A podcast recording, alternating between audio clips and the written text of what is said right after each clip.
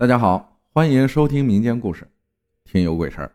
歪脖子的小女孩，阿浩，那我可要给你诉诉我的苦水了。我有几次可怕的经历，但是我要和你说的这一次，是实实在在的让我受到真实的心理、精神、肉体上伤害的。因为我说出来大家都不信，一度以为我精神分裂了，把我送去了精神病院治疗了一个多月。我要和你说说，大概十四岁的时候读初一，当时在我们那个年龄啊，深受古惑仔的毒害，而且特别流行非主流的风气。我也一样，年纪不大，红头发，大耳钉，眼角贴着五角星，三天两头的逃课、打架、跑游戏厅，很是一副天不怕地不怕的样子。直到遇见了这件事儿，对我的心理、精神、身体都造成了很大的伤害。父母一直在外打工，我是爷爷奶奶带着看大的。眼看着一天天和外边的一群非主流鬼混，越来越管不住了。就在放寒假、过年，爸爸妈妈回来的时候，和我父母一商量说：“不行，父母还要出去打工，老人家越来越管不住了，干脆一咬牙，把我送进了封闭式管理学校去了。一所半军事化管理的学校，每个月啊。”只能出去一次，一次就只有周六周日两天。刚进去的时候特别不习惯，胆子也没那么大了。因为我看学校的保安室，不不对，是警卫室里面，不再是老大爷当门卫了，而全是很壮年的男子，穿的规规矩矩的，腰上还有一根警棍。警卫室对面是医务室，中间是学校的大门。进入新学校后，跟着老师熟悉学校。老师扯着嗓子喊道：“这里是封闭式学校，和你们之前的学校不大一样。为什么你会来到这儿？得问问你们自己。在这里，没人会给你们洗衣服，衣服脏了自己洗。到点了，在食堂吃饭，中午在课堂休息，下午放学，食堂吃完饭有两个小时自由活动的时间。七点三十必须回到宿舍。我会在每天晚上八点清点人数，过了这个时候。”宿舍大门就会关闭。清点人数的时候，谁没有到，谁就会接受处罚。反正就是说了一大堆，什么不许翻墙出去啊，不能打架呀，不能吸烟喝酒啊这些。这个学校的位置也很特殊，在一座山顶上面。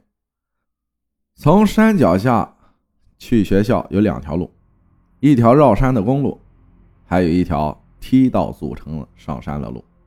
我的故事就发生在这个梯道上。那天早上去了班主任办公室填写出校申请，下午呢，班主任老师把我叫去办公室，叽叽咕咕的说了好多，比如不要和不明身份的人走，过马路要小心等云云。拿到放行条，我是在五点多离校的，一如既往的在学校门口小摊一顿狂扫，就当是晚饭了，然后等另一个同学出来。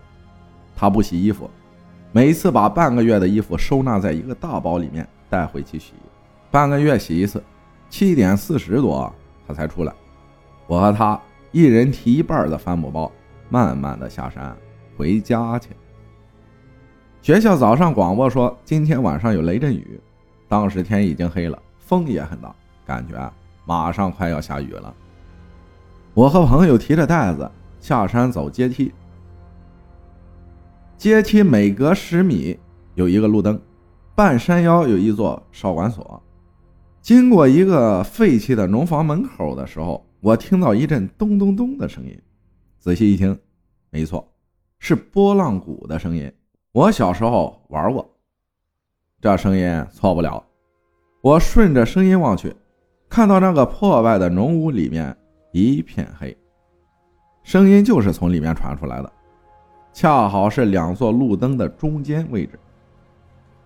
我停下往里面看，朋友看我停下了，他也停下，问我怎么不走了？马上就要下雨了，赶快！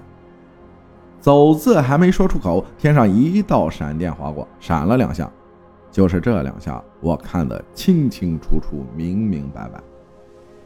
那座废弃的农屋门口深处站着一个小女孩。一个看一眼一辈子都忘不了的小女孩，头发是一边盖着脸，一边垂下来。为什么这么说呢？因为那个小女孩的头以一种特别诡异的方式耷拉在她的肩膀上，可以说脖子弯曲了七十度以上。我当时就张大嘴巴，左手指着那个屋子，嘴巴发出呃呃呃呃呃呃呃呃呃，只发出这种声音，也说不出话。右手的袋子提手也滑落了。朋友在旁边喊着我什么，我已经听不清楚了。双腿慢慢的撑不住，在阶梯中间摔倒了，滚下了阶梯。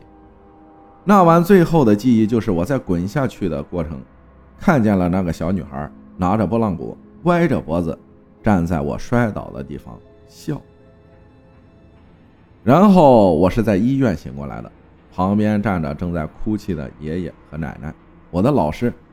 还有两个警卫室的值班警卫。我明白发生了什么，但是当时还没法正常说话，再次昏睡过去。再次醒来的时候，头上绑着绷带，这下爸爸妈妈也回来了。他们见我醒过来，很高兴，问我疼不疼，能认识人吗？妈妈是叫什么名字？一加一等几啊？这种问题我都答上来了。吃了一点流食。问问爸爸妈妈，我休息了多久了？他们说今天是第四天了。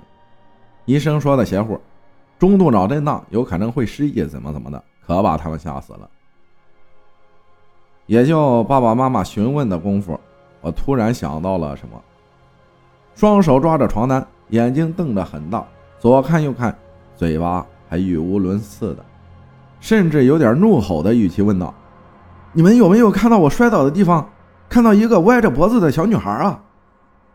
他们都一愣一愣的，说没有啊。我说不可能，然后把当时的情况和他们说了一遍。父母开始觉得我胡说八道，我就一直和他们说这个事儿，父母都没有相信。我也从这个学校退学了，学校保险还赔了一些钱，而且这个事情。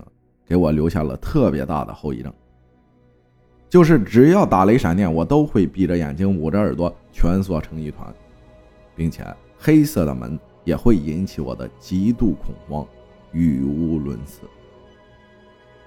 这种现象发生几次后，我被送到父母口中的康复中心，也就是精神病院。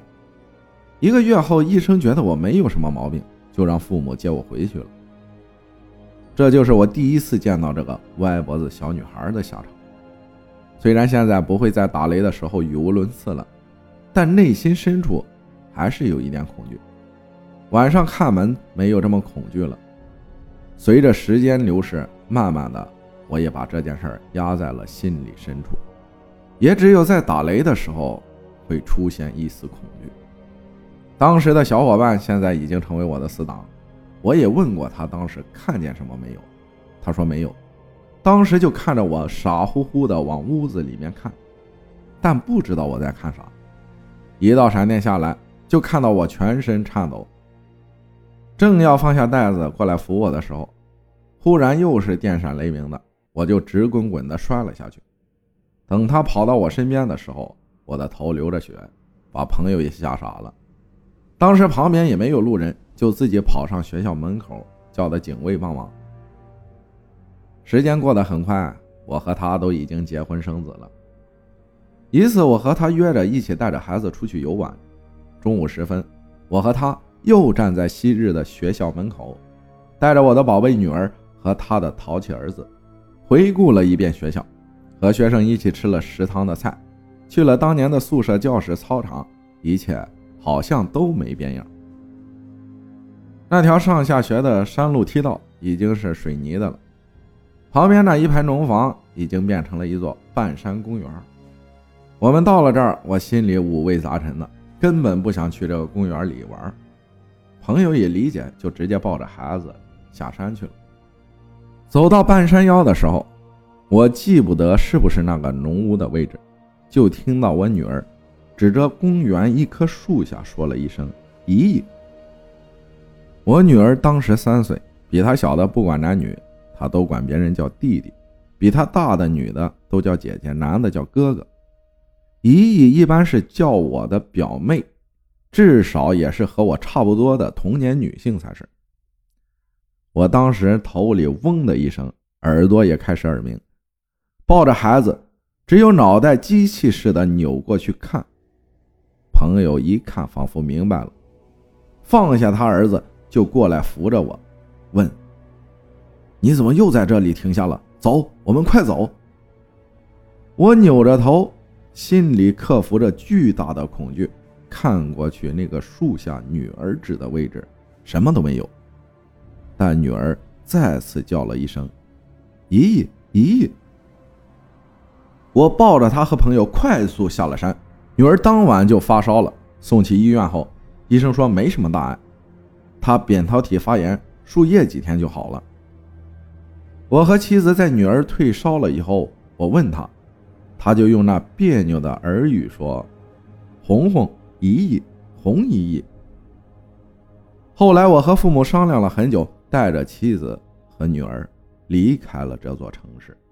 感谢受伤的兔兔谁心疼分享的故事，也就是说喽，他一直在那儿。感谢大家的收听，我是阿浩，咱们下期再见。